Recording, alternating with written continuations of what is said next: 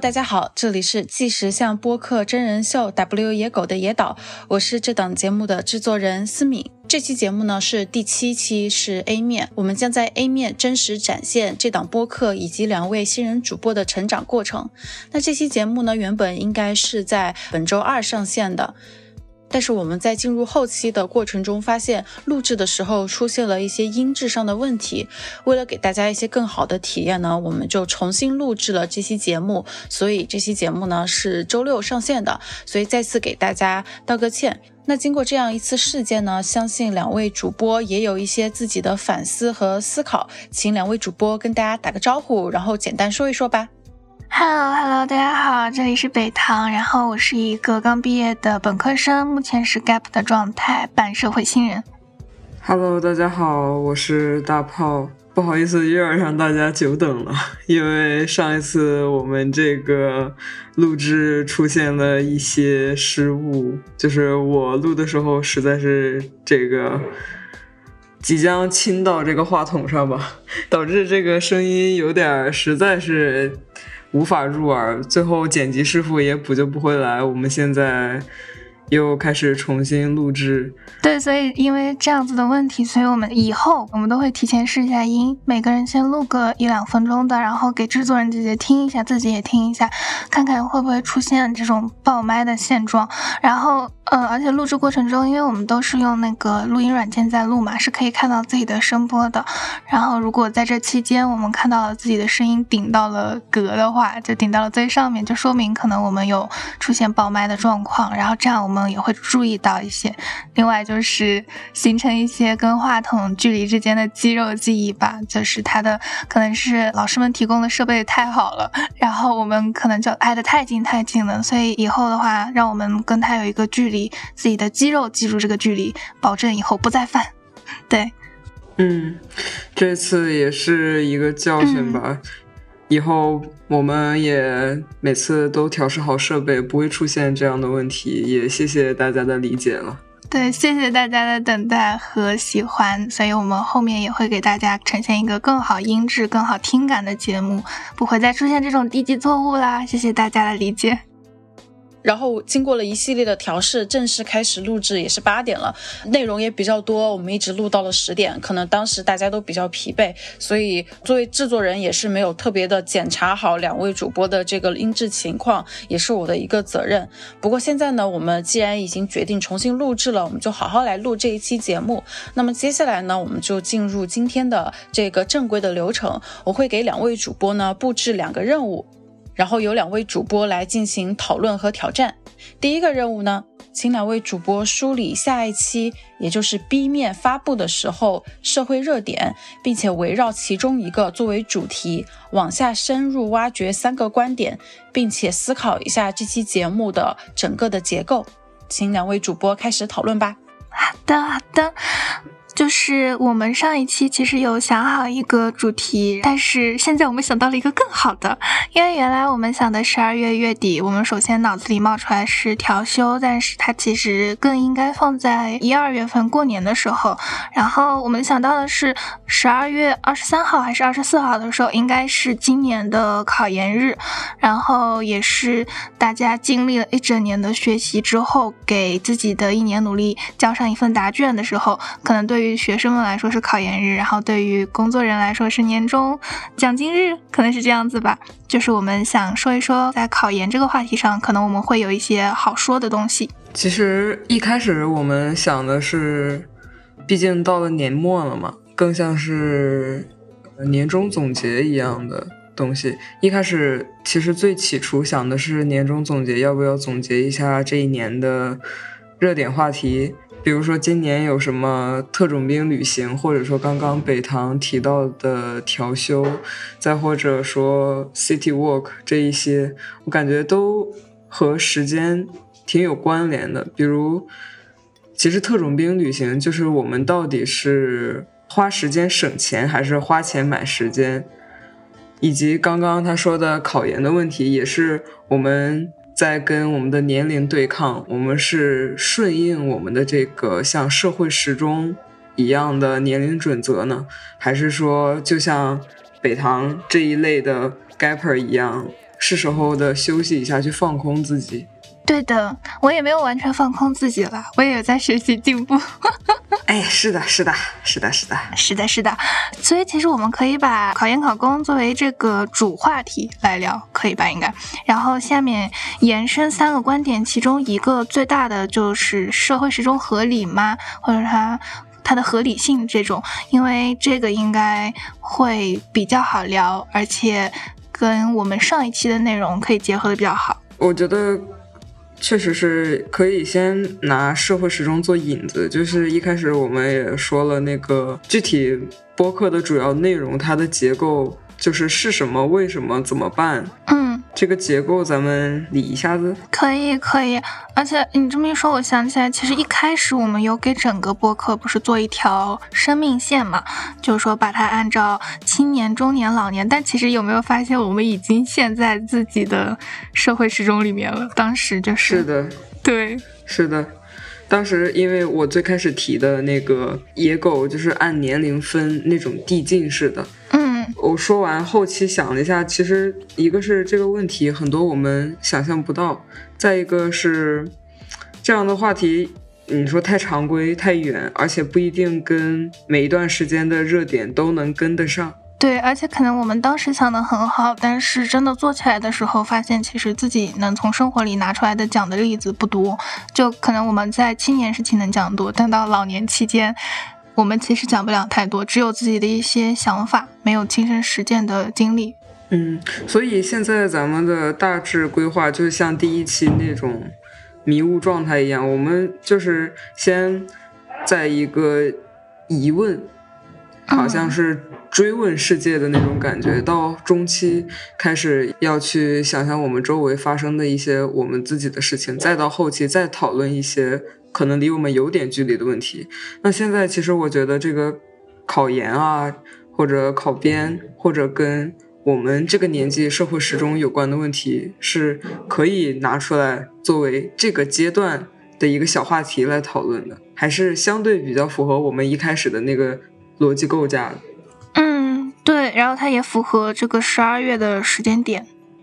嗯，因为大家听节目的时候，应该就是在考完研前一周，或者说刚考完的时候，可能就能听到我们的节目，可能就能有一些共鸣。除了考研的同学，也有考公的同学嘛。那我们的热点话题就定这个。其实，因为我看到了，今年好像还挺神奇的，大家都在说，大家都在求安稳，然后考研的人数是逐年递增的。但我刚刚就是查了一下，我发现，对，今年考研人数下降了，竟然下降了。哎，我记得前两天还有个热搜，就是那个考研名师是吗？张雪峰，我不知道你有没有听过。啊，我知道。去年还是什么时候就预测说今年考研人数会下降，然后一下降之后，这个热搜就顶到微博前面去了。哇，真的真的太就是有那个预测的大神的感觉的。但是今年另外一个考研人数下降，但今年考公人数上升了，就是的，还是挺你起我落，此。消比长，是的，对，然后我们就可以讲一下，然后我们先提出来吧，提出来以后顺一下逻辑，就是说谁是谁的因，谁是谁的果。那大话题就是考公考研，然后其中有一个点就肯定是可以聊社会时钟嘛，因为这个也是很多人去选择考公考研的原因，就是呃家里人觉得你年纪到了，嗯，对你年纪到了就该做这个年纪该做的事情。就是很多时候会有一种既要又要，对，很多家里人就会觉得你能不能一下子你这个考公、考研、考编，你不能同时进行，再顺便找个工作吗？嗯，对我就有被这么问到过，就是我父母当时问我说：“你难道不可以考雅思，然后和考研同时进行吗？然后并且找个工作，就是找个。”实习啊，投个简历什么的。我说怎么可能？我都把他们三个办到，且三个都办得好。就我的观点当时是，如果我把精力只放在一处，我可能还会把它办得比较专精。但是我三个都来一点，你看起来像广撒网，机会更多，但其实你的就是每一个的均值的质量是远低于任何把这件事情作为自己唯一事情干的人的质量的。是的。那我们这个大概的框架就是，我们先点题，先聊这个社会时钟引进来考研的问题。其实我觉得应该是先聊考研，因为是十二月的热点。如果直接说社会时钟，大家可能一下 get 不到是什么东西。但是十二月它本身的热点就是考公考研要开始了，然后这样地点的话可能会更清晰明了一些。好的。然后最后引到那个我们这个社会时钟的大问题，就先从小点进，是吗？嗯，可以可以。然后其实还可以聊一下，因为就是要写三个观点嘛。那咱第一个观点就是社会时钟了，然后由此延伸的嘛。第二个观点，因为我之前我记得你说过，就是你有考虑要不要再辍学休息一年什么的。因为我当时不是说我可能以后就是个留子嘛，然后。在留学、考研这些上面，就是我们还是自己有自己的想法的。今年考研人数的下降，其实也说明了一个问题，就是说年轻人其实好像能看透一部分了，就是真的你就是考上研了，也不一定能有一个更明晰的未来，嗯，或者说你真的能就找到好工作之类的，他俩不是一个正向关系。放在现在这个时段，可能放在原来是的，但放在现在这个时段不是，所以就是那这部分人他决定去不考研，然后去干一些其他的事情，所以是可以说是求安稳更好，还是说求自己生命的意义更好？嗯，是的。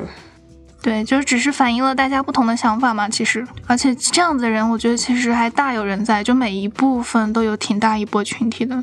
比如说我就是至死不渝寻找生命的意义，我是一个徘徊不定的。对，就这个还挺好聊的，我觉得应该会。其实这个考研的问题，前几天也看到有很多人发，你说考研这个安稳，它是真的安稳吗？嗯，也不是，其实。这是不是也可以作为一个话题，进入编制，进入另一个循环？它是一个安稳的吗？对呀，对呀。而且今天早上我一睁眼就看见了一个哪个学校的老师被爆出来对学生的，就是口出一些 dirty talk。对，然后就是对他的研究生，而且说实话，因为我自己身边有，就是我发现研究生其实只是 老师的工具人，在一定程度上，如果你的基本上你的研究生生涯是由你的导师一手决定的。对，进入社会打工拿钱的叫社畜，在学校里交学费还要捞钱的就叫研究生。对，研究生，哎，研究生那个生啊，牲口牲口不能说畜生，这不太好。Sorry，Sorry，古梅纳赛，古梅纳赛。然后就是研究生，他们的这个地方可以到时候我们再细想一下起个题目，就是大概探讨一下，就是说安稳和意义真的这个存在吗？嗯，哎，其实我刚刚有想到一个，是就是说一生不被允许 gap 的中国人。它其实也算考研和考公的延伸的点，因为大家这么呃急着考研考公，因为你没有发现有种感觉就是哦，你还没有感觉，对你还没有到那个年龄，就是我是大二下学期的时候就有教学就那种。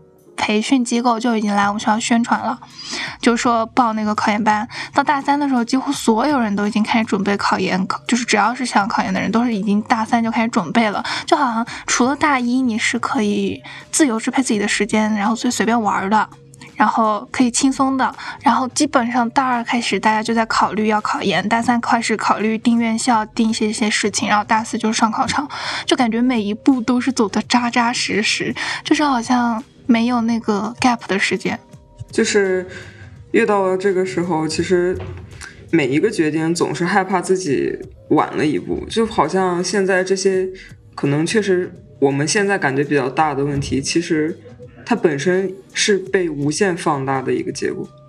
对呀，对呀，而且其实我也不知道是谁规定的，就是说你的简历上有空白的这种 gap 期的话，你必须得有一个很明晰的解释。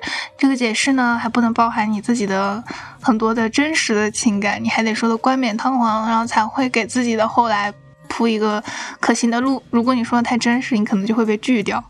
那第二个问题基本上就是医生不被允许 gap。对 gap 的中国人。他们的那个关系是什么呢？他们逻辑关系，让我们想想。其实我觉得可以把研究生，就是那个深处的深，啊，这个可以它的安稳和它的意义放到第一个，因为会比较顺。就是我们刚说完考公考研这个话题，然后可以就直接顺到它，因为它会比较顺一点。然后说 gap，就是一生不被允许 gap 的中国人，然后。说完这个就可以直接顺到社会时钟，因为我们不被 gap，所以你没有发现它的本身的本质的原因是我们存在一个莫名其妙的社会时钟吗？是的。而且因为我觉得可能社会时钟这个点我们可能会聊的东西比较多，放到第三个更容易聊的多一些，而且比较好作为一个收尾。我觉得可以。嗯，那就是。一研究生，二不被允许 gap 的中国人，三社会时钟。然后，那其实，在那个研究生那一块儿，我们两个其实可以持两种意见的，因为目前来看，我们俩的意见稍有出入，但大体相同。是的，整个的三观还是很像的。但是，就是可以说说你决不决定考研，然后你对考研的认知，对。然后我是一个已经过了这个。我们对考研考编的看法，嗯，对，就是我们两个都有不同的看法嘛。嗯，还有身边的事例啊，对，身边的悲惨事例，你知道吗？我们学校到现在为止还有可能四站五站的学长学姐，四站五站。啊，对，就是住在学校旁边那种筒子楼里面，然后我们学校不会把你的卡消掉，所以你还是可以进图书馆的。然后就住那种筒子楼里面，一直就是不上岸不罢休。但是我很想说的是，你这个岸上了，你以后会有还是有很多岸要上。嗯，就是如果你一直把这些东西当做自己的目标，很有感觉就是。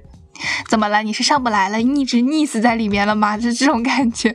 但是如果以别人的标准作为评判自己的标准，可能会一直很累。就是很多一直被困在考试里的人。对啊，这个题目好，因为我记得前段时间的孔乙己不是也很也很火嘛？就说我们那些刚进入职场的新人，嗯，是脱不下我们长衫的孔乙己。嗯，孔乙己这个问题当时出现的时候，其实我觉得大部分人远没到孔乙己的程度。对，我是这样认为。其实大家现在跟以前就是学历贬值，其实大家都没有自己想的，就是那么文人气质吧。就是根本没有自己想的，就是我们一直被推着去考试，要去找到一个好的学历，去拿那些证书或者进入下一个更高的学历。其实感觉都很像是一些很虚荣的泡影一样。呃，对啊，就是你这样说，我又想起来一个，就是可以放在研究生那个地方可以做一个延伸讲的，就是。很多人去选择读英硕，有一个原因就是英硕短嘛，就只有一年。英硕水硕是很多人诟病。对，就是水硕水硕嘛。但是真的去自己读英硕的人，其实也知道它也有难的地方，也有不容易的地方。但是国内大部分都会觉得你英硕你就是水硕，然后另一种意义上，其实英硕也是在花钱买学位。对，但其实这还有一点，就是大部分人觉得你走了偏离大众的道路，你是选择了一种捷径。对，但是另外一句话说，你现在认为的捷径，都在未来会告诉你，就是它都是标好价格的。嗯，对。啊，这个标题好啊！你现在觉得的捷径，早在暗地里标明了价格。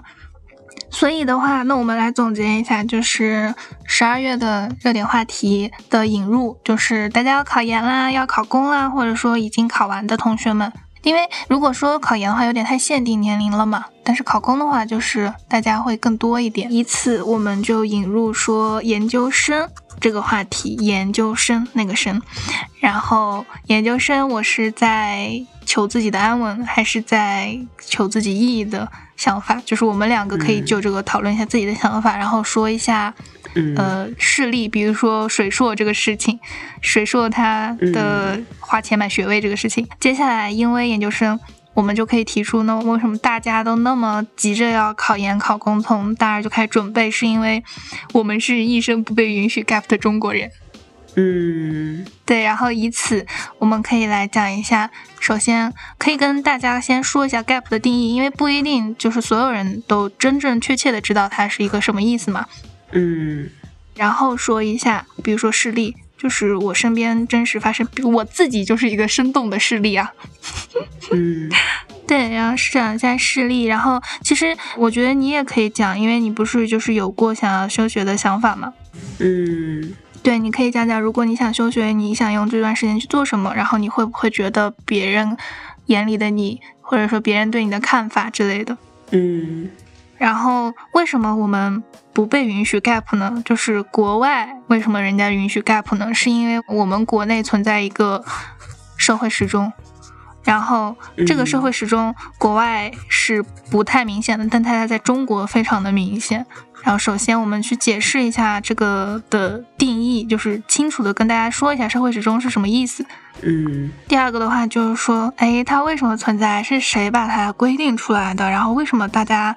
就大部分人愿意去遵照它来进行自己的生活，你不觉得那是一种 copy 了，把别人的人生复制粘贴过来，复制粘贴过来？然后，如果说的狠一点的话啊，就很像是在按部照班的去走向死亡。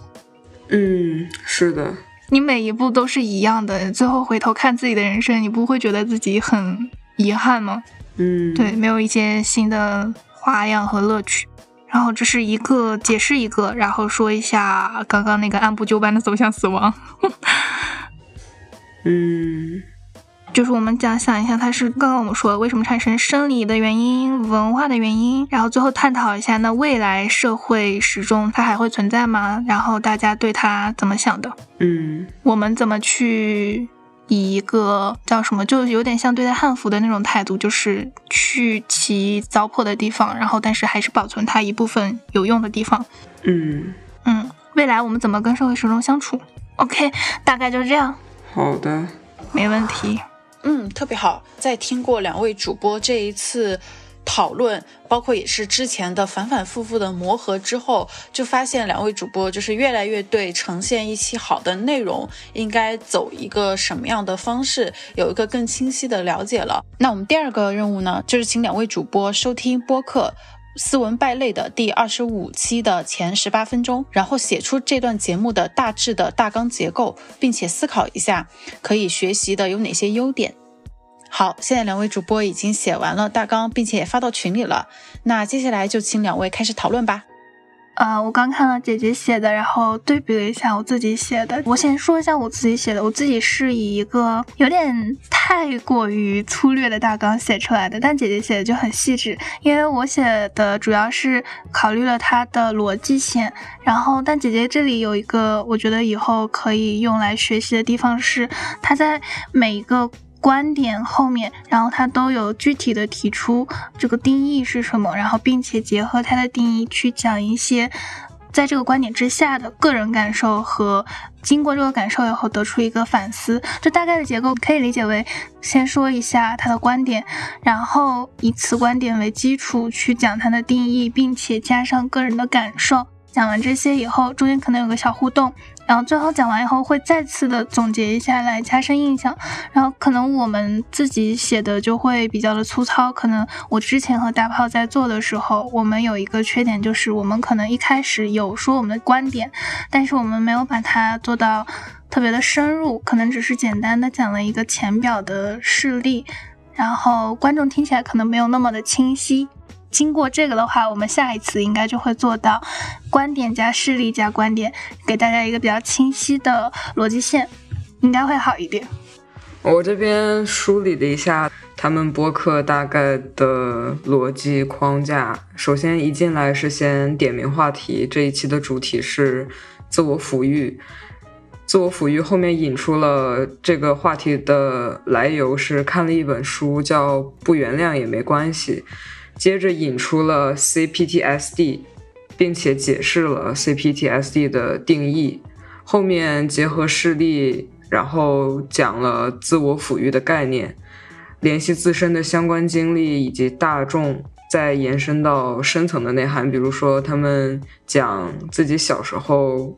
跟小朋友之间的交往，就是给别人送礼物，就是将自己内心的小朋友投射到别人身上，然后基本上也是跟北堂说的一样，结合事例来回顾过往的家庭经历。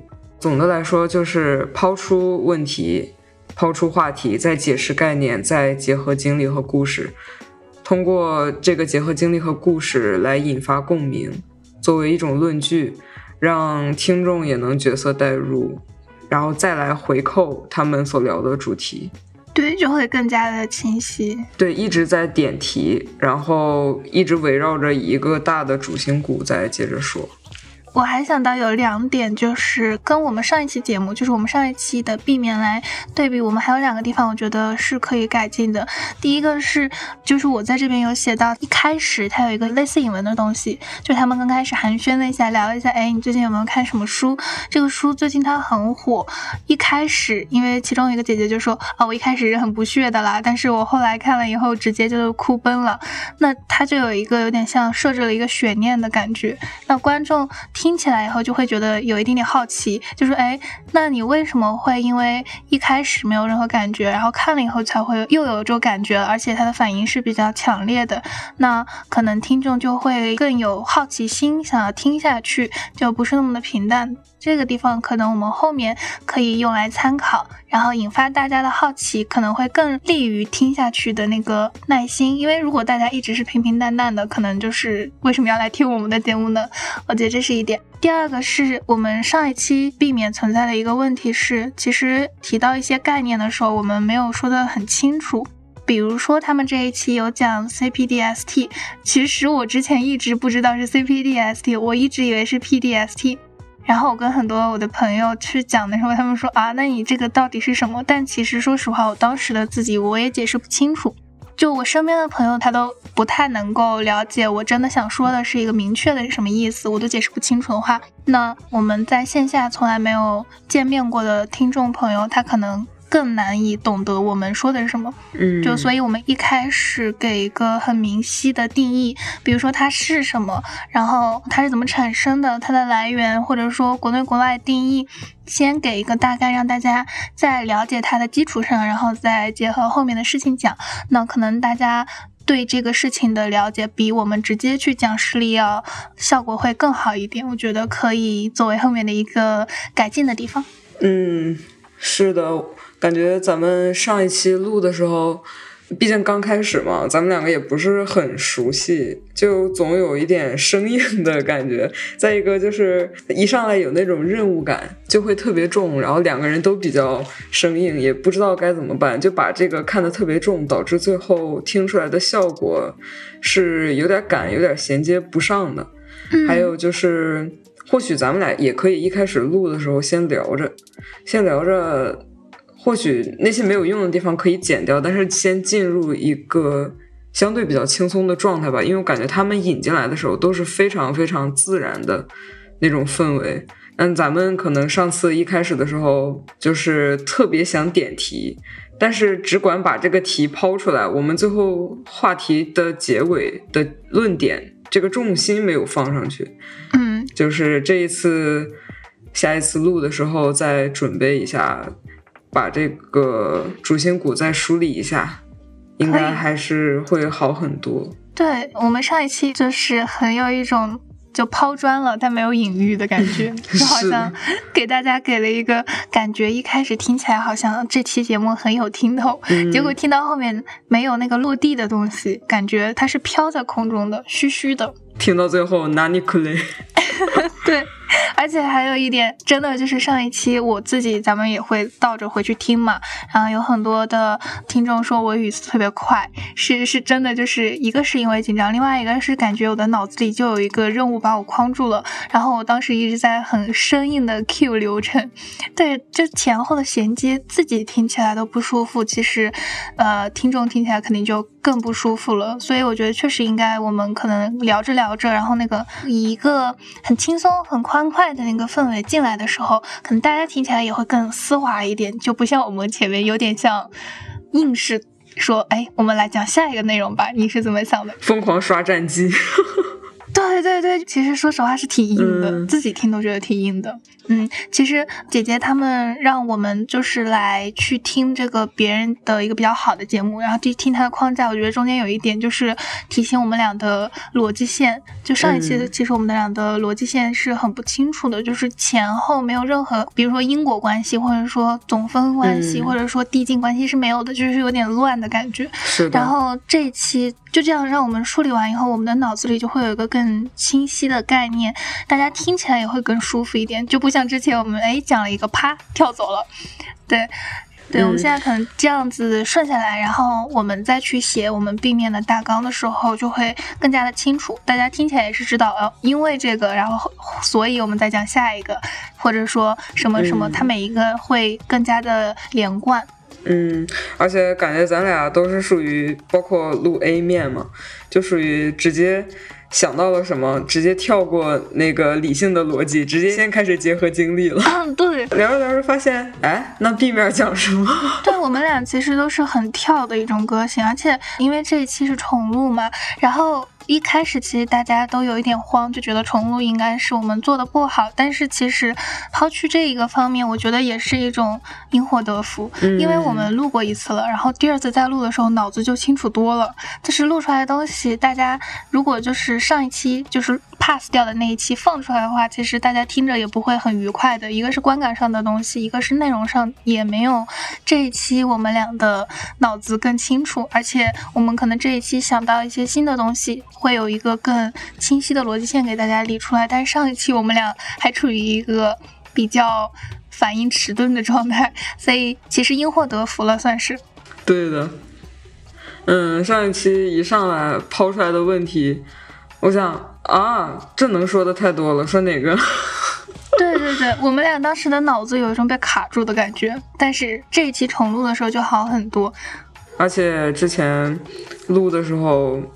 就是首先我是特别迟钝的，卡着卡着，其实录的时间看着长，中间留白的地方特别多。然后这一次，其实正好也是把这些留白的地方都给填补的好了一些。嗯。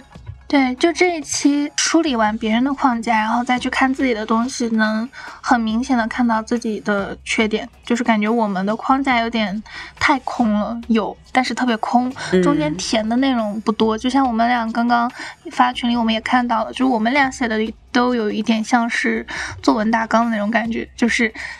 第一部分、第二部分、第三部分，但是姐姐给出来的就很细致了。它是大纲底下还有小的点，然后如果我们到时候去录 B 面之前这么写的话，就不会像上期一样，我们是有硬 Q 的那个逻辑线，但是很硬，而且中间甚至有一点过于的自主发挥了。嗯，大概就是这样。所以我觉得这次梳理这个逻辑线，它。对于我们后面去做节目很有帮助，然后让大家听起来也很有帮助。其实感觉让大家看到这个播客准备的过程也挺有意思的。对，其实这一期，嗯，一开始就是通知我们有问题的时候，我们俩是很慌的，然后我们俩就觉得说肯定是做错了，然后而且导致了很多工作人员要陪着我们一起。应该是他们更多的在加班，其实，然后也很辛苦。但是同时，我们又说，哎，声音真人秀，真人秀的那个叫什么综艺感直接出来了，直接拉满。对，就突然有了那个爆破点，而且确实是，就是有一种太平稳了，你的进步就会很慢。但是稍微的刺激你一下，然后。这一下过来以后，你看我们这次的 A 面录的就，我觉得明显比上一次被 pass 掉的那个好很多。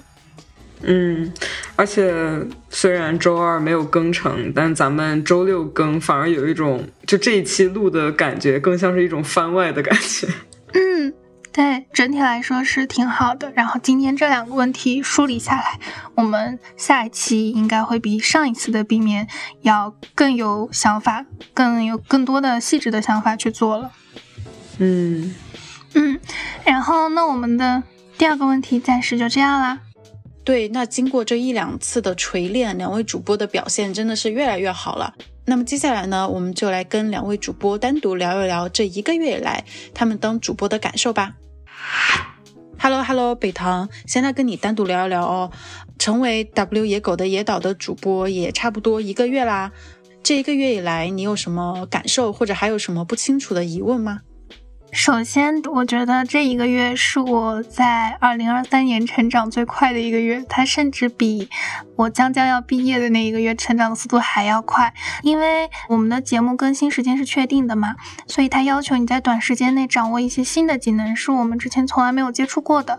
但是因为他没有接触过，所以就感觉有一种飞速成长的。快感有一种爽感在，然后第二个是它确实这个播客这个东西没有我们一开始想的那么容易做，因为 A 面也给大家放出来听了，其实它背后有很多很多的细节要去做。然后其次是第三个是因为我们也重录了一期嘛，然后我们发现其实还是有很多问题是需要解决、去需要进步的。